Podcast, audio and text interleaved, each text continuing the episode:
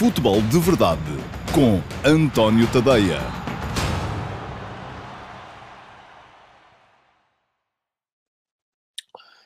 Olá, muito bom dia a todos. Eu sou o António Tadeia. Este é o Q&A do Futebol de Verdade relativo a sábado, dia 7 de novembro de 2020. Uh, um uh, Q&A que uh, engloba as edições semanais do Futebol de Verdade desde segunda-feira, dia 2, até sexta-feira, dia 6 de novembro. Portanto, cinco edições diárias do Futebol de Verdade. O Futebol de Verdade vai para o ar sempre ao meio-dia e meia em todas as minhas redes sociais, Facebook, Instagram, Twitter, no meu canal de YouTube, no meu canal Dailymotion e no meu site, antoniotadeia.com. Quem estiver a ver em direto pode ir fazer-me perguntas. Quem vir em diferido também pode deixar perguntas nas caixas de comentários. A ideia é o programa ser interativo e eu, durante as emissões, ir respondendo às perguntas que um, vocês vão, vão deixando nas caixas de comentários. Mas uh, se por alguma razão, um, seja porque o raciocínio está a ir noutro sentido, uh, porque uh, não vejo as perguntas na altura, elas não forem respondidas durante o direto, e há muitas que sobram sempre, ficam ainda assim guardadas para poderem vir a ser respondidas depois uh, na edição de sábado do Q&A. O Q&A é um pergunta e resposta, question and answer, uh, e fica sempre, sai sempre ao sábado, um, ehm, sábados na, uh, na minha, no meu, no meu canal de Dailymotion e também no meu site, antoniotadeia.com, com ligação depois para uh, os uh, para todas as minhas redes sociais, aparece lá um link em todas elas para poderem acompanhar, caso tenham deixado perguntas ou caso queiram apenas uh, seguir as perguntas que tiverem sido deixadas pelos outros espectadores do futebol de verdade. Muito bem, vou começar a responder às perguntas desta semana, aquelas que sobraram para o Q&A. Começo com uma pergunta que vem do Marco Pacheco. Olá Marco, bom dia, obrigado pela sua pergunta. E uh, que me diz que me quer fazer uma questão muito sincera. Então, ainda bem, eu gosto de sinceridade. Bom, vamos assim. Marco Pacheco pergunta-me o seguinte, o Sporting com menos competição do que os outros grandes, mesmo com uma equipa jovem, mas com grande qualidade, não será ainda assim um sério candidato ao título? Olha, Marco, eu um, continuo a manter aquilo que disse no início da temporada. Eu acho que os grandes candidatos, os sérios candidatos ao título, conforme o Marco diz, e estou a ser muito sincero também na opinião que lhe estou a dar, uh, são uh, Flóculo Porto e Benfica. Uh, depois, entre Sporting e Sporting de Braga, há duas equipas que são outsiders, podem ganhar. Vamos lá ver. Portugal foi campeão da Europa em 2016 e não era um sério candidato ao título. Era um outsider, era uma equipa que estava lá, podia ganhar, como acabou por ganhar. E o mesmo é isso que eu digo relativamente ao Sporting e ao Sporting Clube Braga no, uh, na Liga Portuguesa 2020-21. São equipas que têm condições para lá chegar, uh, e eu, eu, escrevi esta semana, inclusive, é sobre uh, a possibilidade deste Sporting vir ou não a ser candidato ao título. E realço aqui, ou recordo aqui, eh, o seguinte raciocínio. O Ruben Amorim já fez 17 jogos à frente do Sporting no campeonato. Esses 17 jogos foram 11 na época passada, 6 nesta temporada. Um, e nesses 17 jogos, é meio campeonato, basicamente.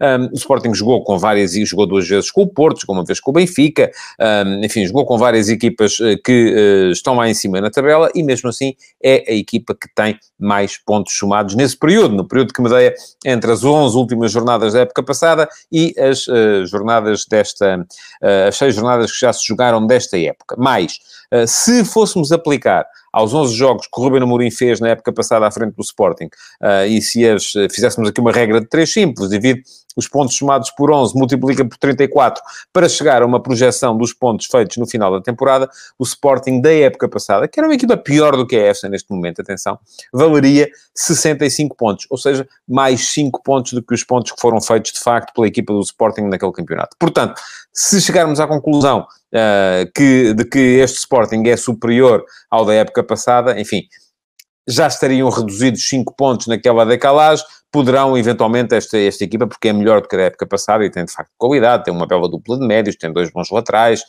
um, enfim, tem ali uma, uma, uma possibilidade de fazer um campeonato melhor, vimos que essa decalagem ainda se reduz mais. Depois, há a questão europeia também, não é? O facto do Sporting não estar nas competições europeias acaba por ser uma ajuda, porque o Ruben Amorim pode preparar uh, os seus jogos uh, com mais tempo, com mais capacidade para treinar taticamente uh, cada jogo, e isso também é importante. E há ainda outra questão, a que eu também aludi, que tem a ver com o público. O facto de não haver público neste momento nos jogos favorece o Sporting, porque com uma equipa muito jovem e com a impaciência habitual e com o clima de guerrilha que se vive no clube, um, o público não seria necessariamente uma coisa boa para a equipa, portanto, eu acho que até isso favorece a equipa do Sporting, que acaba por não apanhar por tabela uh, relativamente às questões institucionais uh, em que o clube está uh, mergulhado. Portanto, acho que o Sporting é um outsider, acho que tem uma equipa muito jeitosa, que pode perfeitamente fazer a vida negra aos, aos adversários, não continuo a não achar que seja um sério candidato, conforme diz o Marco, porque acho que os sérios candidatos ainda são. E estamos muito cedo na Liga, atenção. São seis jornadas apenas, faltam 28. É muito campeonato ainda por jogar. Um, e, portanto, uh, os sérios candidatos são uh, aqueles que têm sido nos últimos anos, basicamente, uh, Futebol Clube do Porto e Sport Lisboa e Benfica. Mais uma pergunta para hoje, vai para o Aquilino Loureiro. Olá, Aquilino, muito uh, bom dia, obrigado pela sua pergunta também. Pergunta-me o Aquilino se Sporar é suficiente para ser titular no Sporting. Nos últimos dois jogos, foi essencial para os golos do Sporting. No último fez um gol e duas assistências. Ora bem, eu já falei aqui de Sporar várias vezes. Eu acho que tem muito a ver com a ideia que Ruben Amorim tem para a sua frente de ataque. Um, até aqui, até este jogo com o tom dela, o Ruben Amorim quis eh, quase sempre jogar com um 9 que baixava em apoio ao meio campo, que vinha ocupar o espaço entre linhas, que desocupava a zona de, de finalização, a zona, desocupava a área para poderem aparecer por lá os dois outros avançados, que têm sido uh, alternadamente uh, Nuno Santos e Pedro Gonçalves, Tiago Tomás e Pedro Gonçalves, enfim, um, e são esses os jogadores que muitas vezes apareciam em zonas de finalização. Isto veio uh, mostrar, em alguns jogos, um Sporting curto porque tinha pouca presença na área.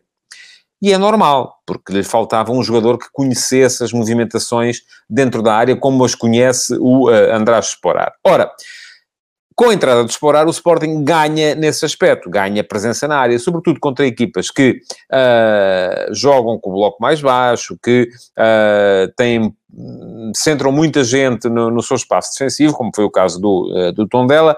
Eu acho que faz falta ao Sporting jogar com aquele tipo de jogador. Há outros jogos em que já será diferente, em que o Sporting precisaria de mais mobilidade, de mais capacidade do 9 para baixar e para, uh, num esquema ofensivo de mobilidade total, poder permitir o aparecimento dos outros dois avançados em zonas de sinalização, uh, sendo que o 9 a principal missão dele seria tirar de lá uh, jogadores do, da estrutura central defensiva do, dos adversários. Portanto, eu acho que Sporar é um jogador uh, muito interessante, é um jogador que faz falta a este Sporting, uh, não vai ser titular nos jogos todos, também não vai ser suplente nos jogos todos. Quero aqui apenas realçar o facto de Ruben Amorim uh, ter dado um bocadinho o braço a torcer, porque até aqui uh, Sporar era sempre suplente e a ideia era sempre aquela de ter um 9 que baixasse e que saísse da zona de finalização, e neste jogo com o tom dela, o Ruben Amorim já mostrou uma ideia diferente, Mudou, mostrou uma ideia em que o 9 pode ser uh, um jogador com mais presença na área, e eu acho que isso faz falta ao Sporting, não vou dizer na maioria, mas vou dizer seguramente é mais de metade dos jogos da nossa, da nossa liga. Mais uma pergunta para hoje e ainda é sobre Sporting. E a pergunta vem do Jorge Fernandes. Olá, Jorge, bom dia. Obrigado pela sua pergunta também. Pergunta-me Jorge, se o Sporting tem de sair a jogar de trás e tem mais qualidade do meio campo para a frente, não seria mais eficaz para os adversários não pressionarem tão à frente, manterem-se compactos e até explorar as costas da defesa se esta subisse? Olha, Jorge, uh, esta sua pergunta é perfeita para uh, demonstrar uma verdade, uma das poucas verdades absolutas no futebol. É que o jogo é uno, é só um. Não há defesa e ataque, há defesa e ataque. Não, não, portanto, não há defesa ou ataque, há defesa e ataque. Era isso que eu queria dizer. Um, vamos lá ver. Depende da perspectiva, não é? Aquilo que o Jorge está a dizer é que os adversários não deviam uh, tentar explorar a fraqueza do Sporting a sair a jogar uh, desde trás, porque de facto tem sido isso uh, evidente e o Sporting perde muitas bolas na, no seu meio campo defensivo ainda. e deviam concentrar esforços mais, a, mais atrás, na sua própria zona defensiva, que é onde o Sporting, no ataque, tem mais qualidade. Certo. Mas o contrário também é certo. Ou seja, quando os adversários tentam explorar a, a fraqueza do Sporting na saída de bola, poderão recuperar bolas naquela zona, precisamente aproveitando esse facto, e surpreender o Sporting, que está a tentar sair e nesse momento está mal posicionado e já sabe que é sempre péssimo para uma equipa perder bolas na sua zona, na sua saída de, a jogar, na sua, ainda no seu próprio meio campo. Portanto, se o adversário se centrar apenas em não sofrer golos, sem é meter toda a gente à frente da sua baliza e pronto, e, e tentar contrariar aquilo que é a maior qualidade do Sporting na zona ofensiva. Se o adversário se centrar em querer marcar golos, e em querer surpreender a equipa do Sporting, então não, deve pressionar alto para tentar evitar uh, que o adversário, uh, uh, que o Sporting consiga sair a jogar e tentar recuperar muitas bolas ainda ali naquela zona. Mas também há depois a perspectiva do Sporting da coisa, que também pode ser dupla. E eu vou explicar. Por um lado, porque é que o Sporting sai a jogar, insiste em sair a jogar desde trás e não dá um chute longo para a frente, logo desde aquele primeiro momento, se tem pouca qualidade atrás porque quem sai a jogar deste trás, quem tem uma boa primeira fase da organização ofensiva, assegura que entra em zonas de criação um, com mais qualidade, uh, com mais possibilidades de surpreender os adversários. E, portanto, o Sporting tenta fazer isso. Por outro lado, um, porque é que o Sporting corre o risco de o fazer? Porque, precisamente, chama os adversários e, a partir do momento em que os adversários vão pressionar a, a saída de bola do Sporting, das duas uma. Ou alargam o espaço, em que a equipa está espalhada, foi o que aconteceu com o Tondela, que tentou não subir na, muito a última linha, a, a linha defensiva, um, mas tentou ir pressionar à frente, e então o espaço entre linhas aumentou, porque isto é, é matemático, não tem, aliás, é geométrico, não tem, não tem outra uh, interpretação, ou sobe a última linha e subindo a última linha, o espaço nas costas da última linha também aumenta. Portanto, muitas vezes Aquilo que o Sporting faz, tentando circular a bola atrás, é um chamariz para que os adversários, uh, uh, das duas uma, ou alarguem o espaço entre linhas, ou alarguem o espaço atrás da última linha. Uh, é uma forma de também tentar surpreender os adversários. O jogo é complexo, não é tão simples como as pessoas muitas vezes acham que ele é. E, e isto não é só a 11 de cada lado e no fim ganha a Alemanha. Não, é, há aqui muitas nuances uh, que não são tão simples de, de, de, de, entender e de explicar e até de interpretar uh, como, como às vezes parecem. Mais uma pergunta para hoje vai para o Ricardo Matias. Olá, Ricardo, bom dia, obrigado pela sua pergunta. Pergunta-me o Ricardo: acha que a corrupção não desvirtua o futebol em si e tira a vontade das pessoas verem futebol? Oh, Ricardo, isso é uma pergunta que é evidente, é claro que sim, não é? Uh, é claro que se eu vou ver um jogo que eu acho que está comprado, eu perco interesse, como é evidente.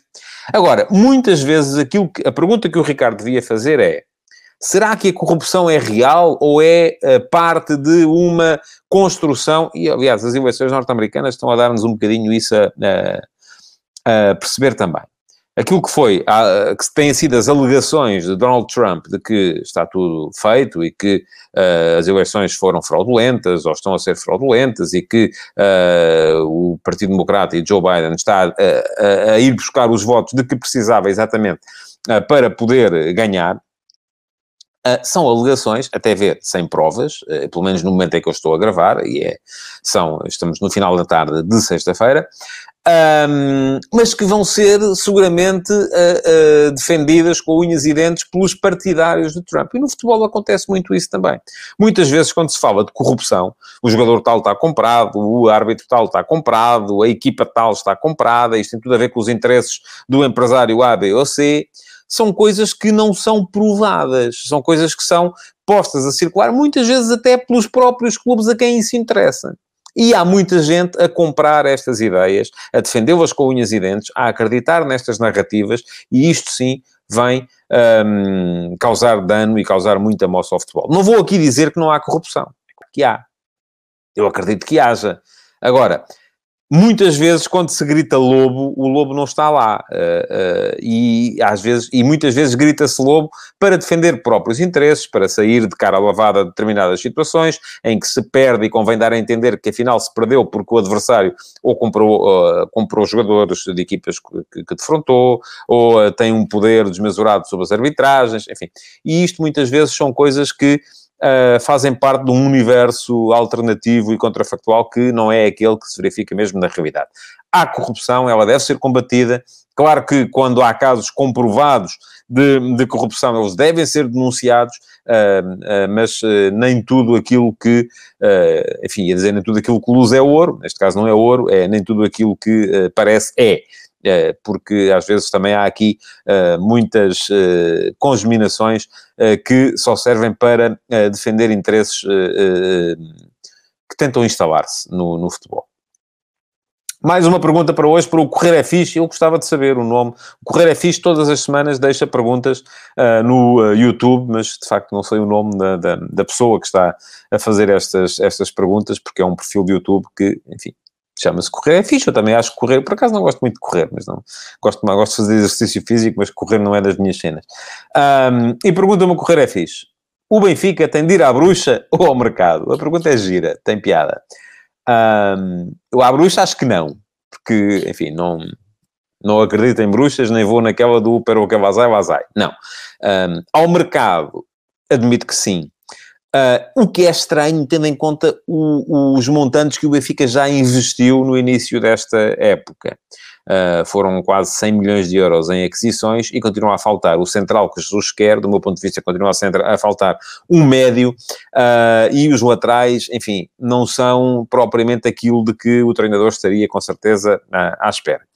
Portanto, admito que o Benfica tenha que ir ao mercado, e, da mesma forma, isto é dizer que muito do investimento que foi feito foi desmesurado e foi, se calhar, para posições ou uh, para jogadores que se, pelos quais o clube pagou mais do que devia, ou para posições uh, que não eram exatamente aquelas que o clube mais precisava. Portanto, uh, se me pergunta se o Benfica tem de ir à luxo ou ao mercado, eu digo já mercado. Embora acho que é possível um, ehm, fazer uma equipa muito competitiva com os jogadores que lá estão. Se calhar não com esta ideia, que é a ideia que Jorge Jesus tem sempre nas suas equipas, mas se calhar com outra ideia. Aliás, o Benfica, com equipa pior do que esta, bateu-se pelo campeonato até ao fim na época passada. Mais uma pergunta para hoje para o Bumele Muyanga. Olá, muito bom dia e obrigado pela sua pergunta também. Pergunta-me o Bumele, no meio campo do Benfica não encaixa Samaris para maior segurança defensiva? Porque Gabriel e Tarapte, meu Deus, diz o Bumele. Pois, a questão Samaris é uma questão muito interessante na, na construção da equipa do Benfica. Por alguma razão, que eu não conheço, porque não estou lá, Samaris tem vindo a ficar uh, fora das opções de, de, todos os treinadores que passam pelo Benfica. E cria-se sempre esta ideia de que aquilo só vai lá com o Samaris. Mas o Rui Vitória, a partir de determinada altura, abdicou de Samaris. O Bruno Lage, a partir de determinada altura, abdicou de Samaris. E o Jorge Jesus não dá minutos ao Samaris. Portanto, ali alguma coisa se passa. Agora, a ideia que fica, de facto, é que... Hum, valia a pena tentar. Não sei porque é que não acontece. Samares é um jogador de quem os adeptos gostam, é um jogador que encarna a, a filosofia benfiquista, um, que me pareceu sempre muito integrado. Aliás, ele estava em Portugal há pouquíssimo tempo e já falava português, isto é, é importante, quer queiram, quer não, é importante. Um, e por isso mesmo é um jogador de quem os adeptos vão gostando, mas é um jogador que é sempre segunda, terceira, quarta opção para o meio-campo do Benfica. E um, eu continuo a dizer que neste momento, para mim, o meio-campo do Benfica na maior parte dos jogos, 80% dos jogos, tem que funcionar uh, com uh, um 6 a escolher entre Weigl, um, Gabriel e Samaris. Tem sido quase sempre Weigl ou Gabriel, raramente é Samaris. E depois com um 8 que dentro do plantel que lá está neste momento só pode ser Pizzi ou Tarapto, mas eu acho que faz falta um jogador para essa posição, um jogador que garanta ao mesmo tempo um, equilíbrio, um, agressividade defensiva e capacidade ofensiva. Uh, Pizzi e Tarapto garantem uh, capacidade ofensiva, são jogadores de risco, mas não garantem equilíbrio nem uh, uh, capacidade defensiva. E isso tem sido uh, um problema para o meio-campo do Benfica. Mais uma pergunta para hoje, vai para a Carla Sofia. Olá, Carla, bom dia, obrigado pela sua pergunta também. Pergunta-me a Carla, o que acha da situação de Ferreira no Benfica? Se ele não conta para Jorge Jesus, acha bem estar a treinar com os que contam? Olha, Carla, acho. Sim, uh, o Ferreira é jogador do Benfica. Primeira questão é a questão, vamos lá, vamos chamar-lhe assim, sindical. Uh, não pode um clube, só por, tendo um jogador sob contrato, uh, pô-lo a treinar um, à parte, longe da equipa, longe do plantel, só porque o treinador não conta com ele.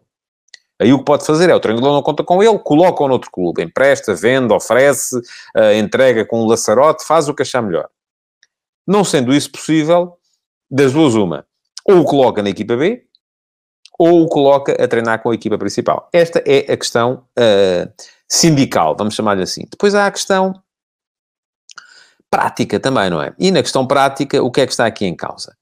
O Ferreira é um jogador que já fez, eh, nomeadamente no Shakhtar Donetsk, muito boas épocas no futebol europeu. Uh, ninguém me garante que mais semana, menos semana, não surge ali uma aberta. Já, já, vi casos destes, de jogadores que não contavam, mas que, pela forma como continuaram a treinar, a trabalhar, uh, uh, como não baixaram, não, não desistiram, acabaram por ter uma oportunidade, a oportunidade correu bem e passaram a contar. Portanto, pode isso perfeitamente acontecer. Agora, diz-me assim, ah, mas o facto de estar lá um jogador que não conta só atrapalha o trabalho dos outros. Enfim, também não creio que seja assim. Não é? é um jogador, não são dez. Um, eu acho que, idealmente, os treinadores gostam de ter plantéis reduzidos para poderem dar mais atenção aos jogadores que, na verdade, contam. Uh, se estivéssemos a falar de 10 jogadores nessas condições, eu perceberia. Um, não me parece que venha grande mal ao mundo por causa disso. Mais uma pergunta para hoje, para o Gabriel Viana. Olá, Gabriel, bom dia, obrigado pela sua pergunta também. Pergunta-me o Gabriel. E, e, temos aqui mais perguntas sobre a questão do meio-campo. Uh, Pergunta-me o Gabriel se eu não acho que o Weigl no lugar de Gabriel, oferece mais critério no passe e na saída de bola nas transições ofensivas. Acho que sim, Gabriel. Acho que não é só nas transições, é na organização ofensiva também. Weigl é claramente um jogador mais seguro no, no, no passe. Uh, o Gabriel é um jogador que uh, perde mais passos. Mas depois, o Gabriel é um jogador que é mais agressivo defensivamente e o Weigl é um jogador mais mole e defensivo uh, e, e, e, pouco agressivo defensivamente, permissivo. Um, a que é que isto leva? Enfim, no fundo, com Weigl o Benfica tem mais bola, mas quando a perde está mais exposto. Com Gabriel, o Benfica está menos exposto quando perde a bola, mas perde mais vezes a bola. Portanto, uh, uh, eu acho que o ideal mesmo é um 2 em 1 um, e ter um jogador que tivesse a capacidade de critério de passe um, do Weigl e a, e a, agressividade defensiva e a capacidade de preenchimento de espaços do Gabriel. Não tem esse jogador no plantel, só se for o Samaris. Enfim, estávamos a falar do Samaris lá atrás. Também acho que não. Acho que o Samaris não é um jogador assim tão forte no passe como é o Weigl, embora possa ser um jogador mais agressivo. O, o, se calhar o Samaris faz ali o misto dos dois. Havia o Florentino também, não é? Uh, e eu continuo a achar que Florentino era uma excelente opção uh, para o meio campo do Benfica, porque é igualmente forte no passe como é o Weigl, e é um jogador mais agressivo, quase tão agressivo, ou quase tão uh, forte defensivamente como é o Gabriel. Mais uma pergunta para, ainda Benfica, para o, o Benfica quando começa a ocorrer mal os jogos, começam a aparecer muitas perguntas dos, uh, muitos deles adeptos do Benfica, que querem perceber porque é que a equipa não, não, não ganha, o Benfica não ganhou os últimos dois jogos, perdeu por 3-0 com o Boavista e uh, uh, empatou 3-3 com o Rangers. Pergunta-me o Tiago Neves, olá, bom dia Tiago, obrigado pela sua pergunta. Não acha que o Ferro seria uma alternativa mais efetiva do que Jardel? Olha, o Ferro foi, eh, de certa forma, até injustiçado.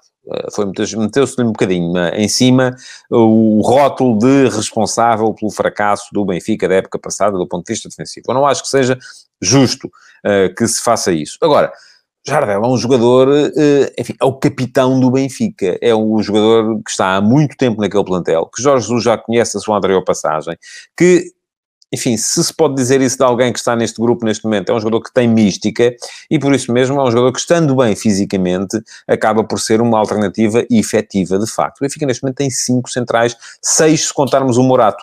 Um, vamos lá ver. E já saiu o Rubem Dias, não é? Uh, portanto, estão lá os titulares, Otamendi e uh, Vertonghen. Uh, os dois suplentes, uh, que têm sido Ferro uh, e Jardel, ainda sobra Todibo, que chegou e está lesionado, e Morato na equipa B, mas foi um jogador pelo qual o Benfica pagou 6 milhões de euros há pouco mais de um ano. Portanto, estão seis e aparentemente o Jorge Jesus quer mais um, porque nestes seis não tem aquele que ele queria. veremos o que é que vai acontecer em janeiro.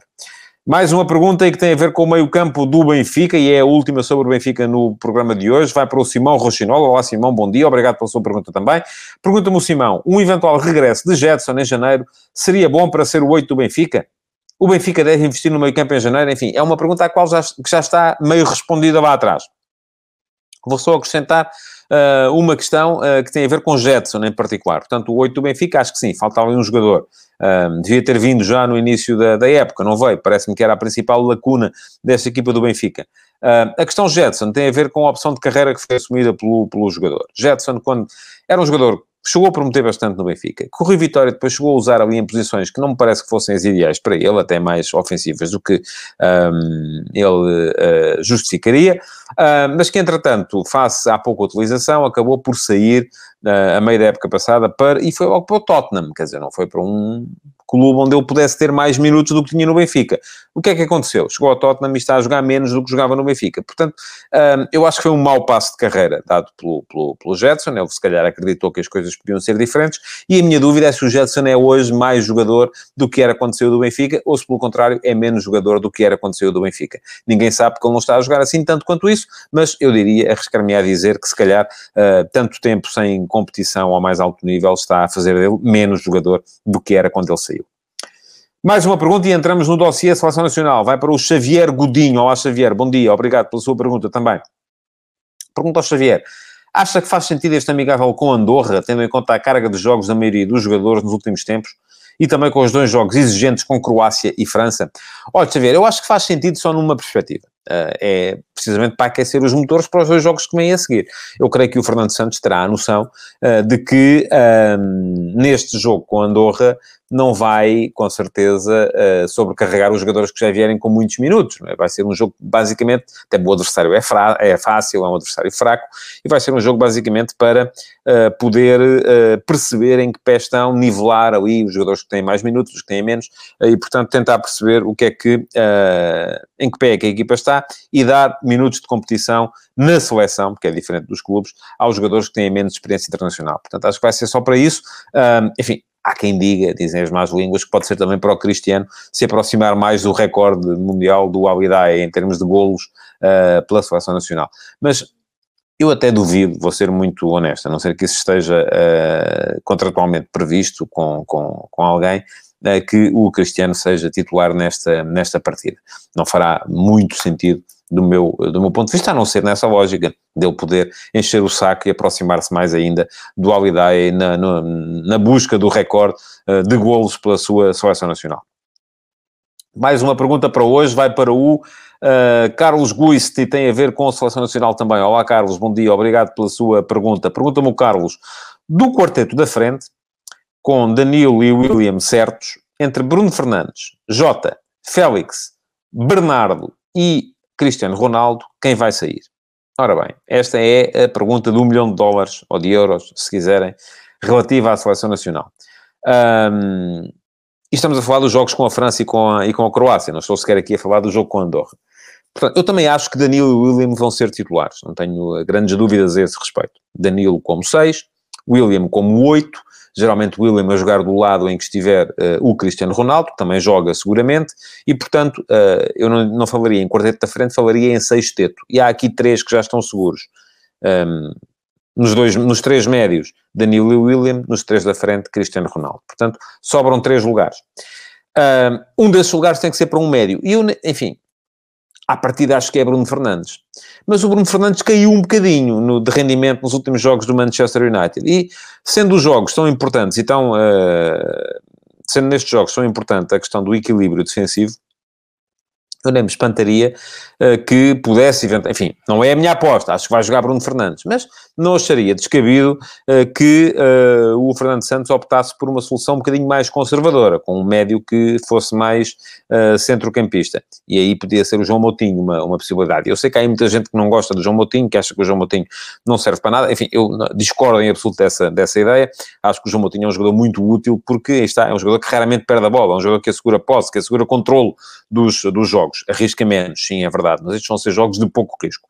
E, portanto, uh, mas eu acho que vai jogar Bruno Fernandes. Depois, o que é que se passa? Sobram dois lugares para três homens na frente. Ou Jota, ou Félix, ou Bernardo Silva. Não vai ser fácil. Uh, querem saber qual é a minha opinião? Enfim, eu diria que jogam uh, o Bernardo e o Jota. Uh, porquê? Mas os jogos, os, próximos, os jogos do próximo fim de semana podem mudar isto tudo. Uh, se o João Félix fizer um jogo brutal pelo Atlético e o Jota, de repente, uh, aparecer um bocadinho mais apagado no jogo contra o Manchester City, a coisa pode inverter. Um, mas uh, creio que há, eu, pelo menos, nestes jogos, são jogos que convidam mais a situações de ataque rápido e contra-ataque, uh, que faz sentido que apareça o Jota na esquerda e uh, o uh, Cristiano como ponta de lança. mas, enfim, daqui até lá muita coisa pode mudar e não estou absolutamente convencido desta, desta certeza.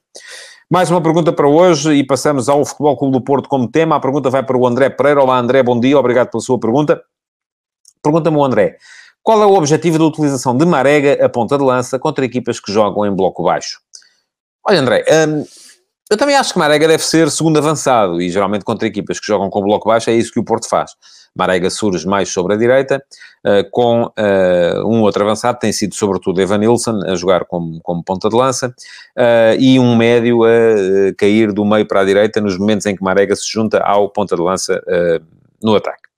No entanto, acho que Marega joga à partida sempre nesta equipa do Porto. É um jogador fundamental uh, na forma de jogar do, uh, do Futebol Clube do Porto. E a grande questão que se coloca aqui tem um bocadinho a ver com Corona, não é? Porque se Marega joga à direita, Corona tem que jogar à esquerda. E se Corona joga à esquerda, então não pode jogar o Luís Dias. O Luís Dias, para mim, tem sido um jogador fundamental na equipa do uh, Futebol Clube do Porto. Portanto, o único objetivo a única razão que eu vejo para a utilização de Marega como ponta de lança um, contra as tais equipas que jogam em bloco mais baixo é a necessidade de encaixar uh, Corona e Luís Dias um, na, na, equipa, porque têm sido dois jogadores fundamentais em termos ofensivos para o Futebol do Porto. Um, e já se viu, por exemplo, em Passo de Ferreira, que a colocação de Corona como lateral, nesse jogo, pelo menos deu um mau resultado, porque faltava do outro lado um lateral que uh, fosse ao mesmo tempo criativo uh, e capaz de manter o equilíbrio, como era Alex Teles, não é de todo o Zaidu esse jogador, apesar do Zaidu estar a ser um excelente jogador para o Porto, só que não é um jogador que tenha as mesmas características que tinha o Alex Teles. Portanto, mais uma vez, a questão aqui é, é, é global. é, uh, tem que se ver a equipa como um todo uh, e não olhar apenas para a utilização do Marega, porque tem a ver com os outros jogadores que também fazem parte do, do 11. Última pergunta para hoje, para o Márcio Rocha. Olá, Márcio, bom dia, obrigado pela sua pergunta. Tem a ver com o Sporting Clube Braga. Pergunta-me Márcio, concorda que Gaetan, neste Braga, pode funcionar como segundo ponta de lança? Será a melhor posição para ele, atendendo à limitação física diz-me o uh, Márcio. Ora bem, o que é que eu acho? Eu acho que o Gaetan pode perfeitamente ser segundo ponta de lança. Uh, não tenho realmente nada uh, contra essa ideia, um, contra a colocação de Gaetan na posição de segundo ponta de lança, atrás do, do Paulinho, é isso que tem acontecido. mas o Sporting Clube Braga tem muitas opções e boas para a frente, repara. Há Paulinho, há Abel Ruiz, há Gaetan, há Yuri Medeiros, há Ricardo Horta, há Galeno, já vamos em seis. Já vamos em seis jogadores. Um, e atenção, estamos, seis jogadores, estamos a falar apenas de quatro posições. Já estou, e estou a deixar de fora, por exemplo, o Schetina ou o um, Rui Fonte, que neste momento está magoado.